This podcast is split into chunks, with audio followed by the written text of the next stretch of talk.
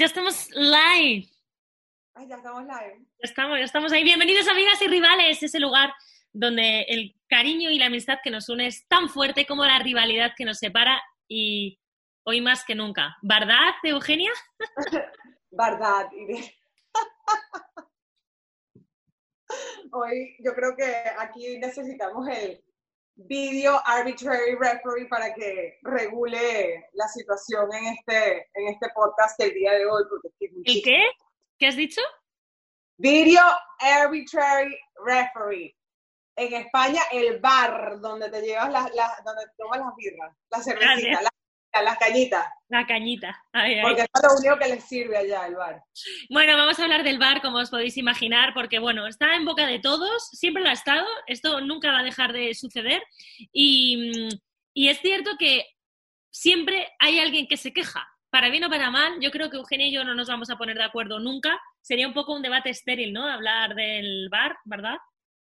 Sí, lo que pasa es que más allá de la, de la parte si beneficia a un equipo u otro equipo, yo creo que el VAR está en general perjudicando al, al deporte como tal, al fútbol como tal. Y esto era algo que yo, o sea, independientemente de, de la teoría, como la utopía de lo que representa el VAR, llevarlo a la práctica ha quedado demostrado que le está quitando como ese misticismo al fútbol, ¿no? Que parte de la, de la pasión que, que de, un, de un gol, si era o no era, era parte de la emoción del, del, del- del deporte como tal.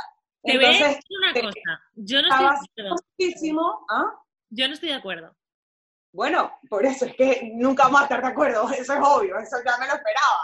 O sea, pero el punto aquí es que el VAR está demostrando que se está convirtiendo en un chiste, ¿no? Entonces, eh, si realmente se está como ruling lo que, lo que de verdad, y aparte está cortando como el, mole- el momentum del juego, y pues desde mi punto de vista, y no solamente desde el punto de vista del deporte, sino desde el punto de vista de, del aficionado, del espectador, creo que está perjudicando muchísimo como ese, ese no sé qué, que, que nos mueve a todos, ¿no? Yo creo que, que el bar está muy bien, que tiene que existir, pero que es mejorable. No, pero es verdad.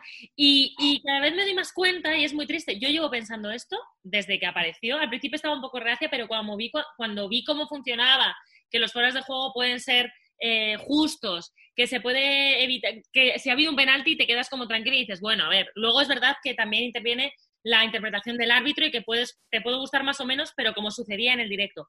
Pero sí que estoy de acuerdo contigo en que se pierde esa frescura, eso de celebrar un gol y que de repente te lo anulen, o no saber si celebrarlo, lo celebras dos veces, o todo ese tiempo que se pierde. Por eso te digo que creo que hay cosas que se pueden mejorar en ese sentido. Y por supuesto, al final, eh, no olvidemos que detrás del bar están los árbitros y que Los interp- los y que las cosas que son interpretativas van a seguir siéndolo y que siempre va a haber gente que esté más a favor y más en contra, más contento y menos. Pero bueno, en esto ya te digo que no nos vamos a poner de acuerdo, pienso yo, porque lo que no puede hacer, lo que tampoco puede ser es como creo que me está perjudicando el bar, ya no me gusta el bar. O de verdad, y esto te lo digo de corazón y siempre lo he pensado, no es porque seamos Madrid y Barça, creo que el Madrid y el Barça no pueden hablar de árbitros. O sea, mucho menos a nivel No, por supuesto. mental. Un presidente no puede hablar del árbitro. Igual, pero espera, igual que me pasaba cuando aquí se hablaba del Villarato. O sea, ¿qué es eso? Si tú piensas que una competición está adulterada, vete de esa competición, porque entonces tú te estás siendo un tramposo o estás jugando en contra de tus principios. No tiene sentido. Sí, o sea, le está siguiendo el juego básicamente al tema y, y bueno, esto yo creo que es un poco obvio, pero pues también, eh, sobre todo en la Liga Española, el fútbol se mueve muchísimo por lo que, por lo que, por los medios, ¿no? A nivel mediático y lo que se dice más allá del campo es el 99% de la experiencia de lo que es el, Mm. el fútbol a nivel mundial, ¿no? Entonces, pero si nos ponemos a ver a nivel histórico, eh, ¿cuántos, cómo hubiese cambiado la historia del fútbol a nivel mundial, no solamente estoy hablando en España, ni en México, ni en la Premier, que bueno, el Liverpool, ya ustedes saben. Sí, Este, Barcelona también, ¿no?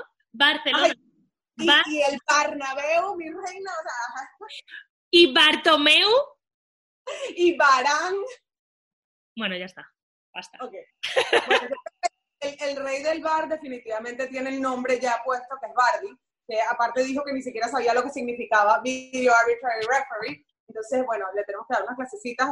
Eh, Jamie Vardy te puedes meter a ver porque, bueno, eres el rey del bar, ¿no? Hasta ahora. Este, pero, volviendo al tema histórico, el fútbol, eh, si el bar hubiese existido siempre, todo ese misticismo, todo ese romanticismo que ha caracterizado la historia del fútbol, eh, sería otra historia completamente diferente. Empezando por, creo que uno de los mundiales más recordados este, con respecto al VAR, o sea, hablando del tema del VAR, la mano de Dios de Maradona, Italia 90, o sea... Claro, pero, pero Eugenia, es que yo, yo pienso, ojalá hubiera existido el VAR y se hubieran ahorrado, o sea, esa injusticia que supone para, para el damnificado una mano tan clara que no se pitó, claro, en ese momento los argentinos, ok, están súper contentos y felices y dicen, menos mal que no existía el bar. Pero yo siempre digo, joder, pobre gente, ¿sabes? o sea, el que se ve mm, damnificado, qué, impotencia y qué todo. Y ahora sabes que eso, algo claro, no va a pasar. En la final en el Wanda el año pasado entre el Liverpool y el Tottenham, ¿no? El Liverpool, perdón. Exacto, a ver es propiedad. Liverpool. A partir de ahora, todo lo que sea con V es bar. Bar. Cualquier cosa que sea V, whatever, R, es bar. y el que no esté de acuerdo con nosotras aquí, que bueno, mira, a pesar ah. de todo nos estamos poniendo de acuerdo, nos tiene que invitar unas cañitas en el bar. Pero con B. V, V. No sé, yo no sé qué hubiera, o sea, claro que hubiera cambiado la historia, pero yo sí que abogo por un fútbol más justo. Es verdad que esto está siendo como un despiporre, que hay que mejorar, que no se puede estar mm, cinco minutos a ver que sí, que no, que tal, que cual, y que luego, por favor, un poquito de, de vamos a aunar el, el criterio. O sea, si decimos que esto es penalti, que sea penalti siempre. Si decimos que, porque, pero es que eso es lo de siempre. Al final te voy a decir una cosa. A mí es que la salsita esta del fútbol me gusta. A mí la polémica me divierte. Periodista español al fin. Pero es Ahora, te voy a decir una cosa. O sea, a mí hay, para un lado, o sea, sí, porque genera toda esta polémica, pero realmente el VAR está volviéndose como una extensión, y lo es, del árbitro físicamente, que el árbitro en un mismo partido podemos ver que una falta para un equipo la pita y para el otro equipo la misma falta no la pita. Entonces, ¿quién tiene control de una cosa que ya es eh, mecanizada, o sea, que estamos viendo y, o sea, ¿quién tiene la última palabra de si se pita o no se pita? A la final es lo mismo. O sea, porque el árbitro está viendo en una repetición una decisión de algo que vio en vivo y a la final la última palabra es de él. O sea, no, hay un sistema eh, mecánico que defina realmente si va a ser o no va a ser, porque a la final la última palabra se está tomando a beneficio de quién sabe quién. Entonces, es, definitivamente no está afectando el fútbol desde un punto de vista de, espectador, de tal, de polémica, todo, pero también está afectando a los, a los más perjudicados, a los clubes menores, etcétera, etcétera. Yo estoy de acuerdo, es que al final el VAR no deja de ser el árbitro, es lo que decía. Entonces, a mí me parece muy útil para jugadas flagrantes que el árbitro se las haya podido perder, que dices, vamos, eso es penalti, un fuera de juego, ese tipo de cosas sí. Pero luego siempre va a intervenir la interpretación del árbitro. Y ahora quiero hablar en serio. Yo no sé si en esto nos vamos a poner de acuerdo, pero te voy a ser totalmente sincera y objetiva.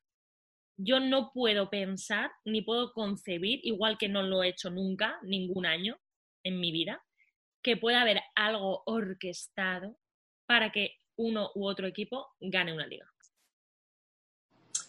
Mira, te voy a ser súper sincera yo también. Yo, por el amor y la pasión que le tengo al fútbol, espero que no.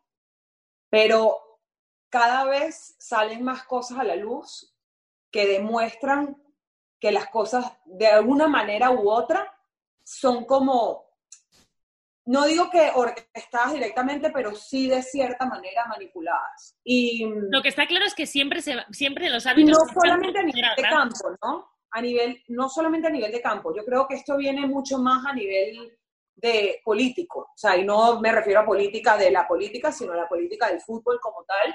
Este, y mucho tiene que ver el tema de los derechos de televisión. Muchísimo. Te podría decir que el Pero te digo que en esto estoy de acuerdo contigo, pero por eso pienso que ante la duda siempre van a favorecer a los grandes. ¿Por qué? Cuando vemos una competición rollo la Copa del Rey, todos al final como que vas con el underdog que se dice, el, equipo que, yo qué sé, pues en su día el mirandés, ¿no?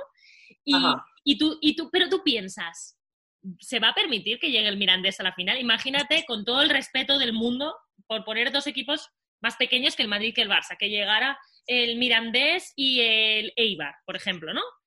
Y claro, ahí las teles dicen, ostras, ¿cuánta gente nos va a ver? ¿Qué no va a haber más gente? ¿Un Mirandés Eibar, por poner el ejemplo, o un Madrid-Barça? Claro, y ahí al final tú dices, es que muy bien lo tienen que hacer, muy claro tiene que estar todo para que lleguen estos dos a la final, porque al final es cierto que sí que hay muchos intereses. Pero cuando estamos hablando de dos equipos muy grandes, muy poderosos, como el Madrid y el Barça, no pueden quejarse, por favor, si es que siempre se va a tender a favorecer a los grandes. Es que Yo esto, o sea, vuelvo y te repito, o sea, yo creo que esto ya, desde mi perspectiva, no viene siendo una queja de club. Eh, creo que, y una de las cosas más tristes que me parece, sobre todo la polémica del bar, que sí, se genera una polémica que te vende un periódico o te vende un, un programa y te sube el, el rating, etcétera, pero a la final del día se termina un fin de semana de liga y se está hablando de todo menos de fútbol. Bueno, claro. ¿Entiendes? Se está hablando de todo menos de fútbol. Entonces, a la final del día, eh, ustedes que están en España, que es un país que el 12% del Producto Interno Bruto está generado por el fútbol, entonces eh, te pasas toda la semana escuchando, escuchando, repitiendo, repitiendo a los mismos periodistas de siempre, hablando del mismo temita del bar, en vez de hablar de fútbol y de realmente como que, ¿sí o no?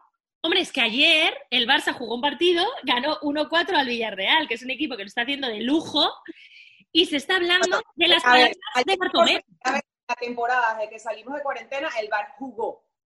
O sea, porque independientemente, ahorita está en caliente el tema del Barça Villarreal de ayer, pero en otra ocasión ha sido el Madrid, o ha sido el Manchester United, o ha sido el Liverpool, o ha sido Entonces, esa semana que pasa algo de un equipo grande en cuestión, entonces la prensa en cuestión del fútbol del país en cuestión, entonces se pasa toda la semana hablando del mismo tema, que es que a la final del día es como, a la final es lo mismo, pero en vez de hablar del árbitro, que era el tema hace dos temporadas, ahora se habla del VAR. Es lo mismo, es lo mismo, es agarrar una situación polémica y monetizarla saco. Pero hay, hay, pero sigo pensando que estoy totalmente de acuerdo, pero que hay, por eso hay para cositas que el VAR ayuda. Y para otras, pues no, igual que no ayudaban los árbitros. Y yo también me imagino estos equipos más pequeños que dicen, ostras, a nosotros que nos perjudican semana tras semana tras semana y nadie dice nada, nadie nos defiende, nadie se queja, ¿sabes? Y por eso... Porque no afecta, no, afecta el negocio del deporte. Eso es así. ahí la diferencia. Es por eso que cuando yo sea presidenta de la FIFA, todo esto va a cambiar. Y yo y, obvio. Entonces, este, y esto es algo que, fíjate que, que, no, no relacionadamente directa, o sea, no se relaciona directamente con el tema del bar, pero eh, sí, va, sí, van a, sí van a poder entender mucho mejor los que, los que no entienden la parte del negocio detrás del fútbol y solamente como afición, obviamente uno ve lo que ve en pantalla o cuando va al estadio. Pero detrás de, del fútbol a nivel mundial pasan muchísimas cosas. Y, o sea, la, una serie que acabo de terminar de ver, que está en Amazon Prime, que es El Presidente, que se trata sobre la, toda la situación del FIFA Gate de Conmebol. Eh, la, historia se gira en torno a la, a la vida de Sergio Jaude, presidente de la, de la Asociación de Fútbol Chilena, de la NFP, y es impresionante. O sea, uno, la serie está buenísima, súper entretenida y explica muy bien la cantidad de intereses. Intereses manipulados sobre todo por el tema de, de los derechos de televisión que, que, mueven toda esta masa y, todos los resultados y todo lo que puede pasar. O sea, yo no quiero pensar que realmente el, fútbol en ningún momento ha sido manipulado, pero la verdad es que mientras uno más lee y e investiga y se entera, es como difícil creerlo y tenerle como que esa fe a los dirigentes del fútbol de hoy en día. Bueno, y ya para terminar, si te parece, Eugenia, lo que está claro es que al final, por mucho que se intente bar, no bar, a ver, hay cosas que, bueno, si se juega bien al fútbol, y se marca goles y se gana. Tú metes seis goles que aunque te anulen dos, ¿sabes? Es que al final, nosotras, yo, igual que le pasa a ella, nos gusta el fútbol, nos gusta el deporte y por lo tanto creemos y queremos creer en, en que se los valores. De valores. Verdad. Y nada, que por favor, ponernos vuestras palabras con bar, o sea, lo necesitamos. Tenemos todo el día pensando en las palabras relacionadas al fútbol, al fútbol que, que sean un chiste, así tipo Barnabeu. ¡Bárquico! Entonces queremos escuchar sus palabras eh, con Bar y pendientes porque en un próximo capítulo vamos a tener una edición donde vamos a aplicar el Bar a situaciones de nuestra vida real. Así que pendientes y déjenos sus sugerencias, sus palabras con la palabra bar y qué opinan ustedes de, este, ¿cómo se dice en español? Video arbitraje, video arbitraje, ¿no? Sí. Referee. Sí. sí video arbitraje. Este, a ver qué opinan, porque pues sí es, es, un, es, un nuevo, es una nueva regla relativamente nueva todavía que está generando bastante polémica y que, y que la gente, o sea, ya de por sí es como un rival más, o sea, es como que el que es como uno más. del mismo equipo, el que le va al bar y el que no le va al bar, ¿sabes? sí, si os apetece... De las rivales. Es como una subdivisión de amigas y rivales. Exacto. Y si os apetece que un día hagamos un directo, estamos ahí maquinando cosas, pensando cosas, también decírnoslo. Suscribíos, dadle like y pronto estaremos con vosotros en directo, podremos hablar, preguntarnos, hablar, comentar, ¿vale? Así que nos vemos prontito. Bye. Bye.